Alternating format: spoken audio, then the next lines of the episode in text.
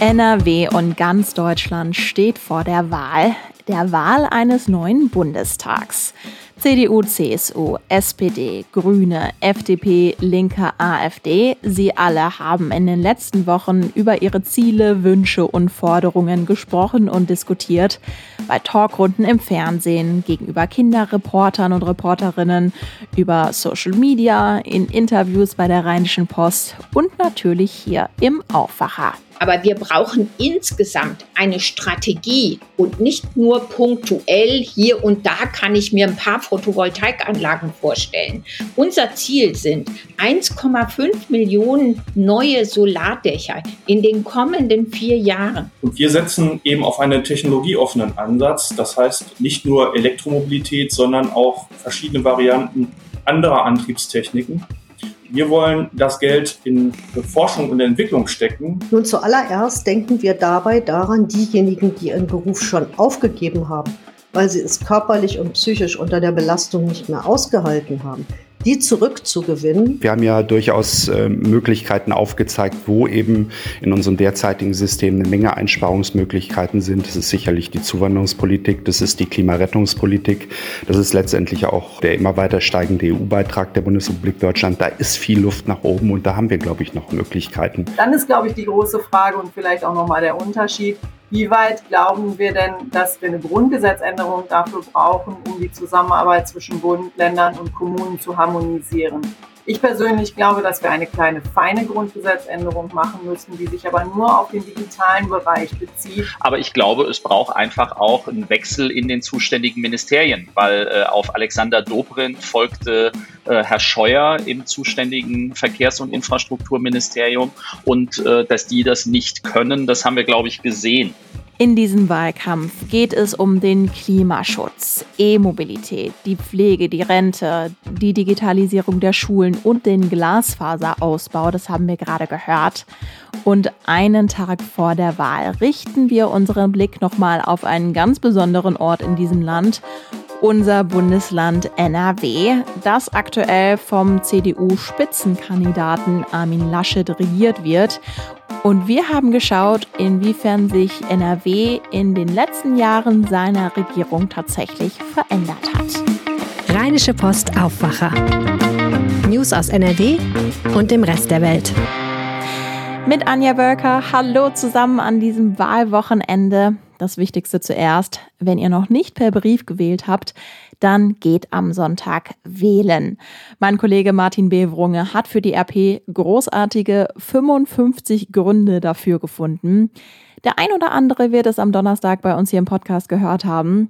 Ein paar dieser Gründe sind bei mir besonders hängen geblieben, die ich unbedingt nochmal mit euch teilen möchte.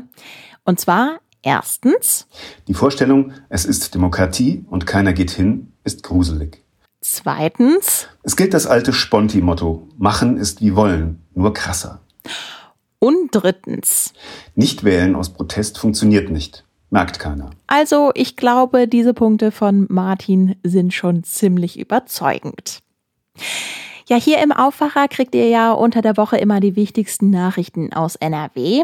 Jeden Samstag picken wir uns ein Thema raus, über das wir ausführlicher sprechen. Die letzten Wochen waren das die politischen Ideen der aussichtsreichsten Parteien. Die Folgen sollen euch helfen, die Forderungen besser einzuordnen und ihr könnt sie jederzeit hören.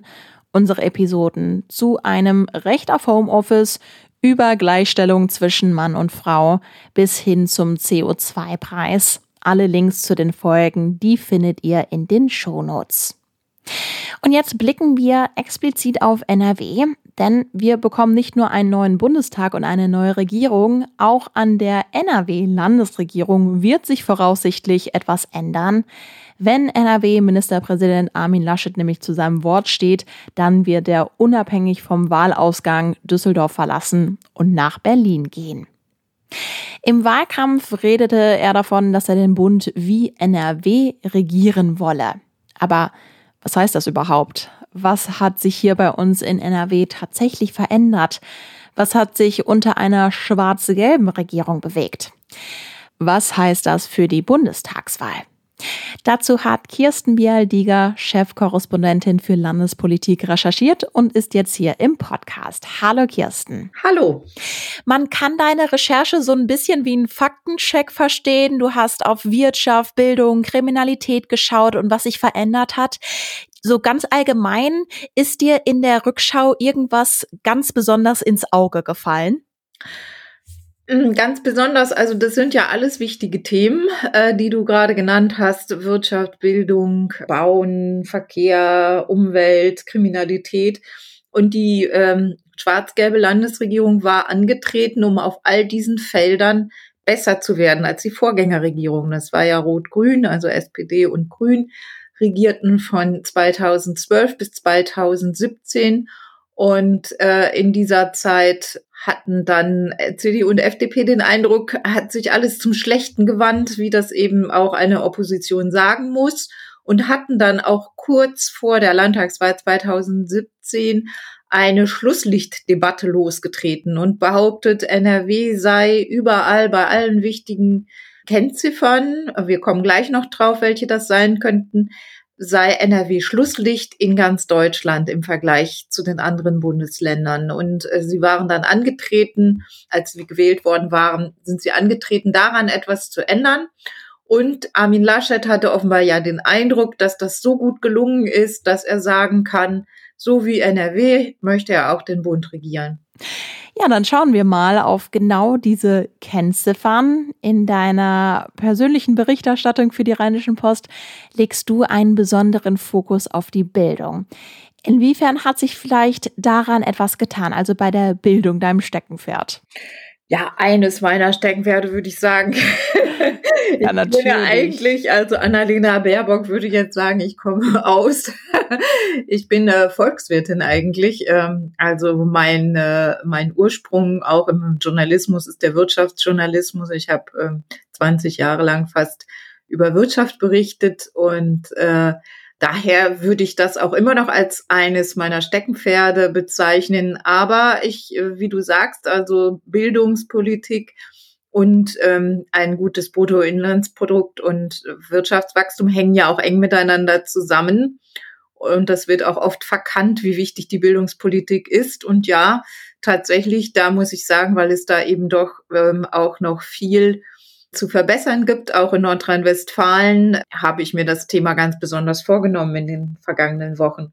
Und ich muss sagen, die Zahlen geben mir in dem Punkt recht in dieser Einschätzung, denn äh, die Bildungsausgaben pro Schüler sind in Nordrhein-Westfalen bundesweit am niedrigsten. Nordrhein-Westfalen ist dort nach wie vor Schlusslicht mit 7.200 Euro pro Kopf hat NRW laut dem Statistischen Bundesamt 2019 habe ich jetzt äh, mir angeschaut, das waren auch die aktuell verfügbarsten Zahlen, ähm, das war ja noch vor der Pandemie, lag NRW noch immer auf dem letzten Platz. Wenn man sich das anschaut, also 7200 Euro pro Schüler in NRW, in Bayern gibt man 9300 Euro pro Schüler aus. Und äh, der Bundesschnitt liegt bei 8.200. Also Nordrhein-Westfalen liegt da ganz klar 1.000 Euro unter dem Bundesschnitt. Das heißt, da hinken wir noch hinterher. Gerade haben wir also über Bildung im Rahmen der Schule und der Schulkinder gesprochen. Was ist denn mit den jüngeren Kindern, die beispielsweise unter drei Jahre alt sind? Ja, auch da hatte die Landesregierung äh, gesagt, die U3-Betreuung muss ausgebaut werden. Es muss deutlich mehr Betreuungsplätze geben.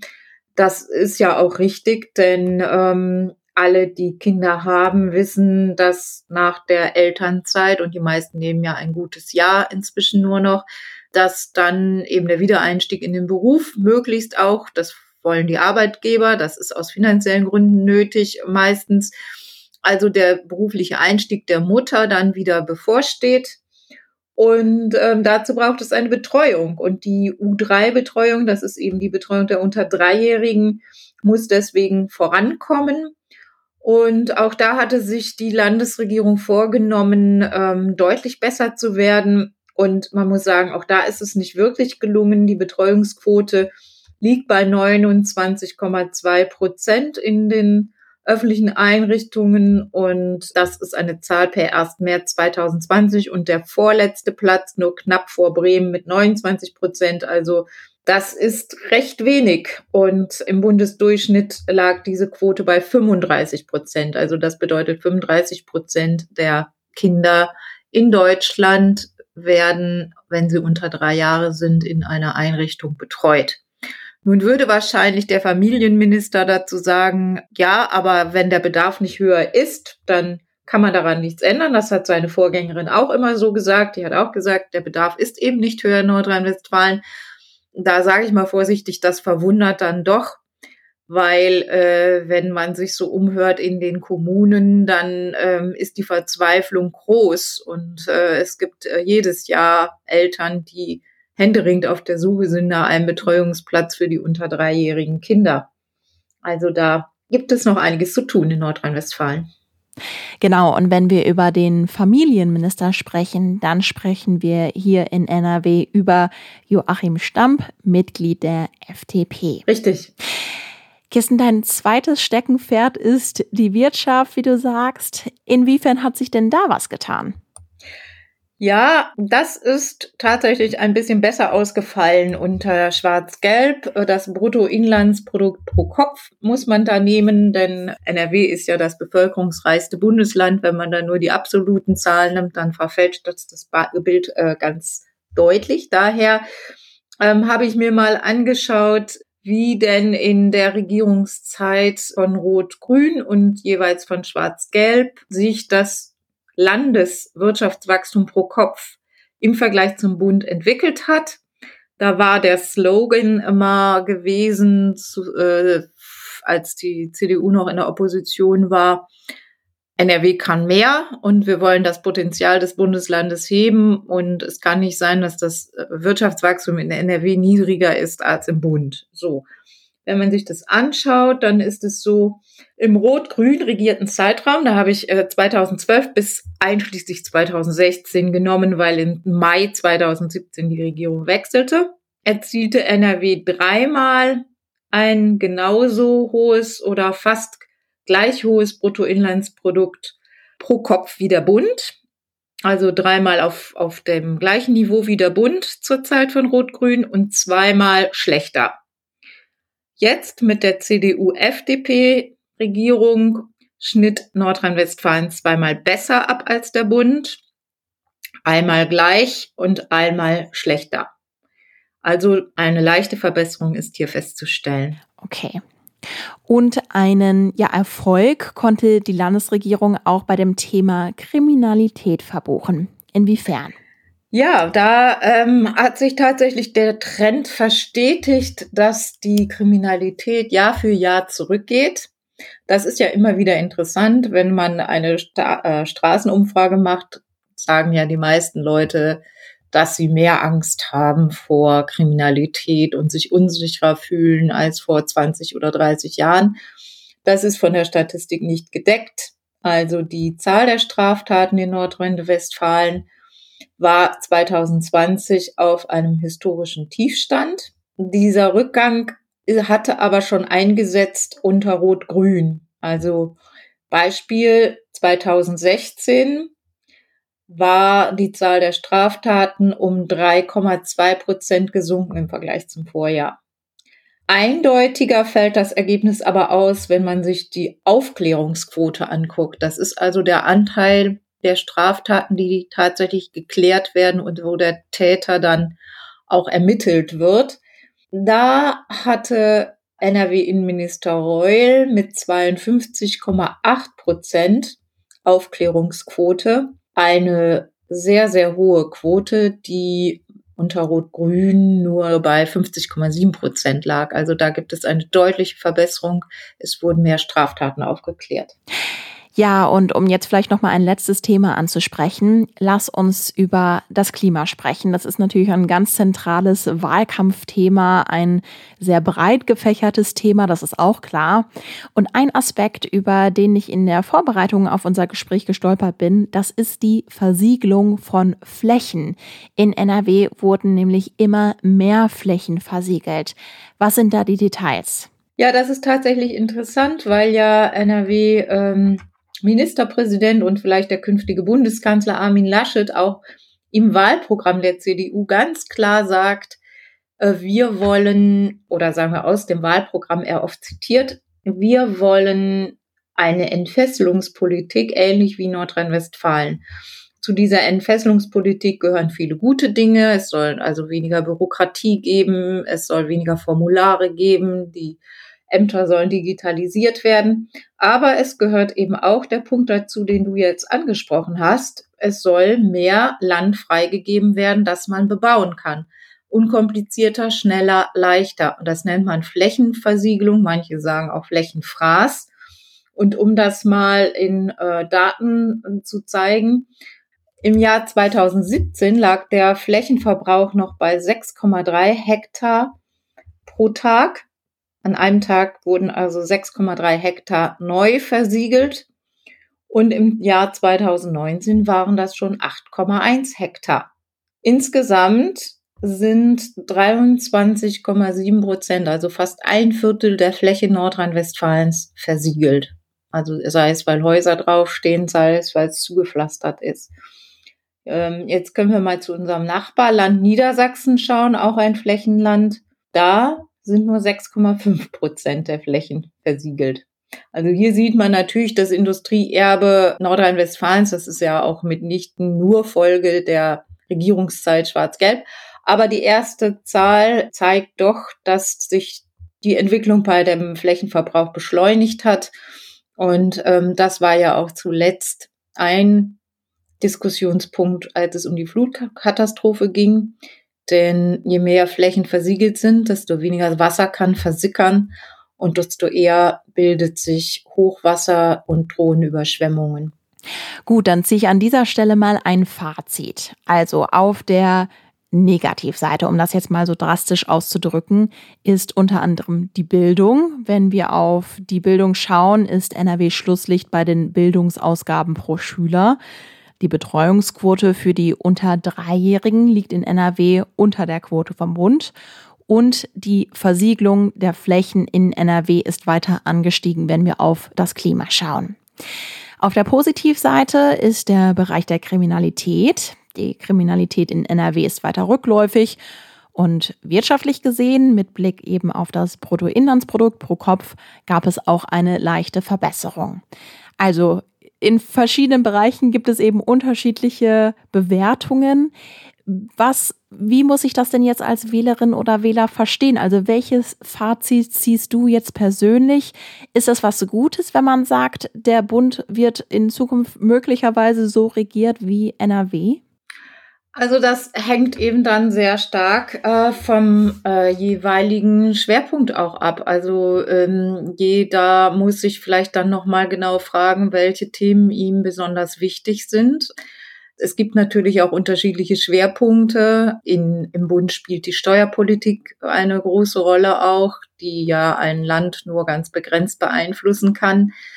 Aber wenn wir uns beispielsweise die Umweltfrage, und da haben wir jetzt ja nur einen kleinen Aspekt herausgegriffen, da wären ja noch weitere Aspekte auch von Interesse, was aber den Rahmen dieses Podcasts sprengen würde. Also wir könnten uns ja auch noch unterhalten über den Ausbau der erneuerbaren Energien beispielsweise, wie hoch der Anteil der erneuerbaren Energien an Bruttostromverbrauch ähm, ist inzwischen, wie sich das entwickelt hat unter Schwarz-Gelb, unter Rot-Grün. Wir könnten über noch viel mehr soziale Themen sprechen. Wir könnten über die Kinderarmut noch sprechen, die sich auch nicht entscheidend, sehr entscheidend ähm, zum Besseren gewendet hat. Also es gibt da doch viele, viele Punkte, die wir jetzt noch offen gelassen haben. Aber es lässt sich daraus ableiten, dass wenn die CDU tatsächlich äh, die Wahl gewinnen sollte, dann könnte man äh, aus dem Ergebnis, äh, was wir hier recherchiert haben in Nordrhein-Westfalen, schon ableiten, dass äh, voraussichtlich die Weichen so gestellt würden, dass die Wirtschaft profitieren kann. Aber es wäre dann eben auch genauso wichtig, dass Koalitionspartner ähm, die anderen Themen stärker in den Fokus rücken, beispielsweise Umwelt, beispielsweise Soziales. Und dann eben für, für äh, den, den sozialen Ausgleich äh, verstärkt sorgen. Kirsten Bialdiger, Chefkorrespondentin für Landespolitik, hatte die Analyse. Vielen Dank. Gern. Und das war der Aufwacher am Wochenende mit Anja Wölker. Abonniert den Aufwacher doch gerne in eurer Podcast-App. Und wenn ihr wollt, hört gerne in unsere Bundestagswahl-Spezialfolgen rein. Die gibt es in den Show Notes. Das Aufwacherteam wird am Sonntag natürlich auch die Bundestagswahl verfolgen. Montag früh gibt es den Aufwacher pünktlich um 5, ganz frisch mit den ersten Analysen und Hintergründen nach der Wahlnacht. Ich wünsche euch jetzt ein tolles Wochenende, viel Spaß beim Wählen und ich sage im Namen des Aufwacherteams bis Montag. Mehr Nachrichten aus NRW gibt's jederzeit auf RP Online. rp-online.de